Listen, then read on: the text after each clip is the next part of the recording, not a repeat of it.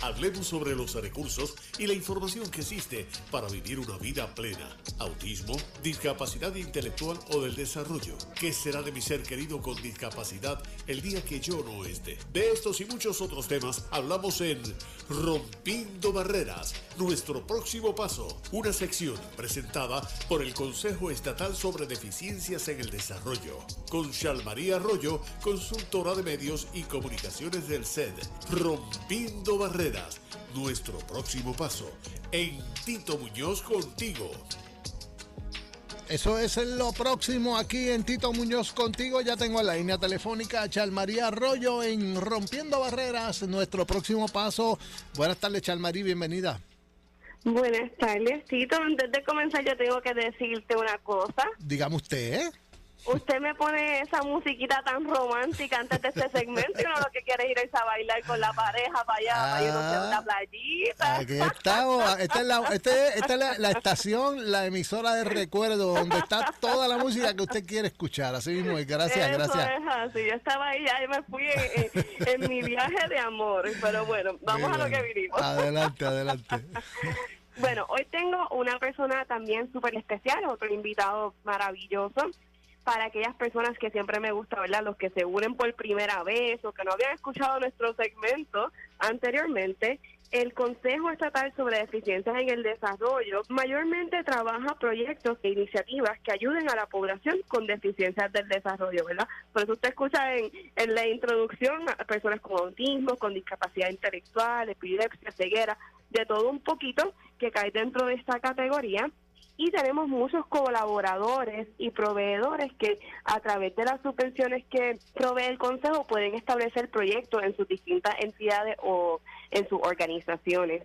Uno de nuestros colaboradores que han hecho un excelente trabajo específicamente con lo que es la Academia de Liderazgo e Intercesoría son los compañeros de la Sociedad Puertorriqueña de Epilepsia y van a estar realizando en octubre una actividad bien interesante Así que me gustaría presentarles a Alex Ramírez, quien es el director ejecutivo de la Sociedad Puertorriqueña de Epilepsia, para que nos hable un poquito sobre la organización y sobre esta actividad. Bienvenido, Alex. Saludos, saludos a todos, buenas tardes a toda la radio audiencia de y a todo el que nos escucha y gracias por la oportunidad. Claro que sí, siempre nosotros contentos de, de colaborar y de dejarle saber al público todas las cosas maravillosas que hace la sociedad Cuéntale un poquito qué es la Sociedad Puertorriqueña de Epilepsia y cuál es su misión principal. Pues la Sociedad Puertorriqueña de Epilepsia, fundada en 1963 por el doctor Luis Pío Sánchez Longo, tiene una visión muy hermosa de llevar servicios a las personas con la condición de epilepsia. De hecho, somos la única organización en Puerto Rico y estamos afiliadas a la epilepsia de la ESAF América y nosotros nos enfocamos en la atención en tres áreas particulares lo que es el servicio médico a través de las evaluaciones de los neurólogos, lo que es el servicio social a través de nuestro equipo de trabajadores sociales y lo que es el apoyo a nivel psicológico a través del doctor Alfonso Martínez Taboa. Este equipo de trabajo multidisciplinario pues atiende las necesidades tanto de niños, jóvenes y adultos con esta condición. Además, tenemos proyectos dirigidos a la educación para conocer. La comunidad pueda conocer más sobre lo que es la condición de epilepsia, el manejo de la primera convulsión, cómo voy a responder. Así que visitamos las escuelas, las comunidades, enfocados a educar y a que ¿verdad? la comunidad en Puerto Rico conozca un poco más sobre lo que es la condición de epilepsia y cómo, más que todo, cómo pueden ayudar, cómo pueden involucrarse con la organización.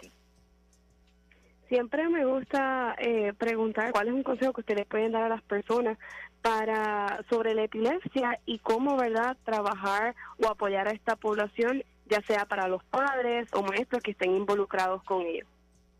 Sí, hay, muchas oportunidades de cómo involucrarse y cómo apoyar. Lo primero es a través de la educación. Hemos encontrado la herramienta más poderosa para crear y transformar el ambiente escolar. Cuando visitamos las escuelas, nuestra experiencia es un excelente porque los estudiantes, los maestros, al tener el conocimiento, eh, la, la técnicas de primera ayuda pueden atender a la situación de emergencia, eh, se crea, ¿verdad? Ya entonces eh, el temor pasa aparte, entonces ya las personas se crea un ambiente escolar de la apertura hacia ese niño, hacia esa niña con la condición de epilepsia. Y aprendemos de todo, ¿verdad? La vida es importante, tanto aprendemos como matemáticas o aprendemos de inglés, aprendemos de ciencia, aprender que hay personas con diversidad funcional y que es bien importante integrarlas a nuestro ambiente día a día, a nuestro trabajo, a nuestra escuela, a nuestras áreas, ¿verdad? Donde nos, nos compartimos para poder, ¿verdad? Eh, hacer parte integral de esta población igual que verdad que cualquier otra. Así que eh, es bien importante verdad la educación como esa herramienta integral. También tenemos programas de voluntariado personas con sus talentos conocimientos que se integran a la agencia y nos apoyan a través del conocimiento de sus talentos para llevar a cabo la misión de la organización. Así que hay muchas formas de cómo nosotros como personas que hoy nos escuchan, ¿verdad? Cómo integrarse a la sociedad puertorriqueña de epilepsia. Debo añadir que la sociedad tiene cinco capítulos a nivel de todo Puerto Rico. Atendemos los 78 municipios, incluyendo las islas municipios de Vieques y Culebra y obviamente pues eh, damos servicio abarcador, no tan solo, ¿verdad? A veces damos la milla extra en las emergencias a nivel, ¿verdad? Que hemos vivido en nuestro país. La Sociedad de Epilepsia se ha involucrado en la distribución de alimentos, programas de ayuda, eh, colaboración con la compra de medicamentos, aportaciones económicas para servicios médicos.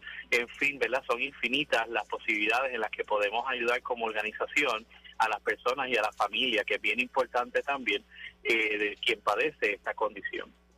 Definitivamente. Y como parte de, ¿verdad? del mensaje, para mí es bien importante recalcarles a las personas que, oigan, aquí tienen una organización, ¿verdad? Que si usted como padre o cuidador sospecha que su niño o niña puede tener esta condición, pues son los expertos, ¿verdad? Para ayudarle en todo este proceso, tanto médico como una vez entre a los distintos espacios de escuela, ya en un futuro de trabajo, pues puedan orientar a las personas que están a su alrededor para darle el mejor apoyo y para lograr la inclusión. Eh, y de verdad que me, me agrada y me, me pone muy contenta que sean parte verdad de nuestro equipo también en un sentido para poder seguir apoyando esta misión. Alex, ahora en octubre están desarrollando una conferencia que hacen anualmente más dirigido a lo que es la clase médica o de salud Cuéntanos un poco sobre esta actividad y qué pueden esperar de ella. Pues tenemos, esta es la edición número 40, por 40 años de manera ininterrumpida, ¿verdad? Hemos llevado a cabo la conferencia Epilepsia del Caribe. Si usted es profesional de la salud, entiéndase médico, enfermeros, psicólogos, trabajadores sociales y profesionales aliados a la salud, esta es una oportunidad única de usted adquirir conocimiento. Tenemos una conferencia el sábado 28 de octubre. Aquí vamos a tener excelentes conferenciantes, eh, muchos de ellos neurólogos este, subespecialistas en epilepsia. Esta actividad está acreditada, son seis horas crédito, así que aquel profesional que necesite eh, estas horas crédito para la renovación de su licencia, esta es una gran oportunidad. esta actividad se va a estar celebrando en el Hotel Embassy Suite en Isla Verde el 28 de octubre. Algunos de los temas que vamos a estar tocando van a ser convulsiones febriles, las neuroimágenes en epilepsia. Vamos a estar tocando también en lo que es de convulsiones psicógenas no epilépticas. Hay unos temas muy, muy interesantes, bien importantes, de excelente, por parte de excelentes recursos. Vamos a tener también eh, áreas de exhibidores donde vamos a tener mesas con eh, organizaciones y programas y equipos que ofrecen servicio a las personas con la condición de epilepsia. Así que es un ambiente idóneo para aprender, para conocer, para relacionarse con eh, ¿verdad? todo este grupo de personas que trabajan en pro de las personas con impedimento. También vamos a tener organizaciones sin fines de lucro que van a estar hablando de sus programas y de sus servicios. Así que esta es una oportunidad eh, perfecta para usted ¿verdad? aprender, llevarse sus créditos a reconocer ¿verdad? personas en, este campo de la, de la neurociencia. Así que le exhortamos a todo aquel profesional, hoy ya sea que usted esté estudiante en el área de la salud, importante comunicarse con nosotros, los espacios son limitados, se puede comunicar con la Sociedad Puertorriqueña de Epilepsia llamando al 787 782 6200. Voy a repetir 787 782 6200 para que pueda separar su espacio y acompañarnos en ese día. También están a través de las redes sociales, que si se lo olvido no pudo anotar el número de teléfono, rapidito con un Google Search pueden encontrarlos. Y de nuevo, ¿verdad? A mí me gusta mucho, yo soy, yo siempre digo que yo soy el Bonifacio, así que resalto para la clase médica, para los profesionales de la salud, no solamente estos temas que se nota que tienen mucho valor para su parte profesional, son importantes, sino que también es bien importante educarnos sobre estas condiciones eh, particularmente y sobre todo lo que esta población puede hacer, o sea, el diagnóstico de cualquier condición no es una sentencia de infelicidad ni de muerte. Y yo sé que nuestra clase eh, de los profesionales de salud están bien comprometidos ¿verdad? con estos temas, con la inclusión. Créanme que ustedes pueden ser ese primer enlace con una actitud positiva para estas personas. Y voy a dar un ejemplo breve. Eh, Alex, no, no es relacionado con, gracias a Dios, ¿verdad? Con, con, con, algún caso de una persona que tenga epilepsia, pero sí he escuchado con personas sordas, personas ciegas, que son los oftalmólogos los primeros que le dicen, eh, pues no sé qué vas a hacer ahora porque vas a perder la vista. Esto es un panorama bien fuerte para ti, o sea, cosas así, eh, frases así bien negativas que pueden impactar la vida de esa persona, ¿verdad? Y lo que esa persona va a tener que enfrentar. Así que tener esta exposición, como bien menciona Alex, a, a, la información, a las organizaciones, a los equipos y a todas estas oportunidades, de verdad yo creo que es tremendo.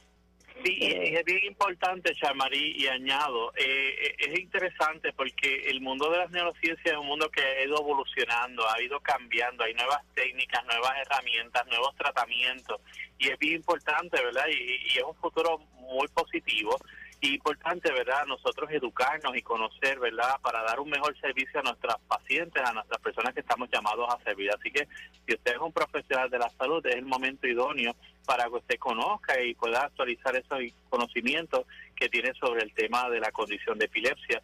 Sabemos que en Puerto Rico, el, a nivel mundial, el 2% de la población sufre de esta condición. Así en Puerto Rico hay estimados de cerca de 30 mil personas que padecen de esta condición y es bien importante eh, conocerla para poder manejar, tratar a nuestros pacientes de manera adecuada. Bueno, pues muchas gracias por haber estado con nosotros. Si nos puedes repetir el número una última vez, por favor, para que todas las personas interesadas se puedan comunicar. Con muchísimo gusto. Es la conferencia Epilepsia del Caribe, la edición número 40, eh, sábado 28 de octubre y puede comunicarse para separar su espacio al 787 782-6200 o nos puede buscar por Google como Sociedad Puertorriqueña de Epilepsia, ahí nos llama e inmediatamente separa su espacio. Así que a todos son bienvenidos, estudiantes, profesionales eh, público general, personas interesadas en aprender y en conocer más sobre la condición de epilepsia, son bienvenidos a recibir esta educación, así que los esperamos a todos y a todas. Muchísimas gracias, Tito. Eso sería todo. Gracias, nuevamente por darnos este espacio. Gracias a ambos por haber estado con nosotros. Muy bonito tema y esperamos que todo salga bien. Así que gracias y nos veremos la semana que viene, si Dios permite. Hasta la próxima. Ok, cómo no. A esta hora, todos los jueves, rompiendo barreras, nuestro próximo paso y hablando sobre la epilepsia.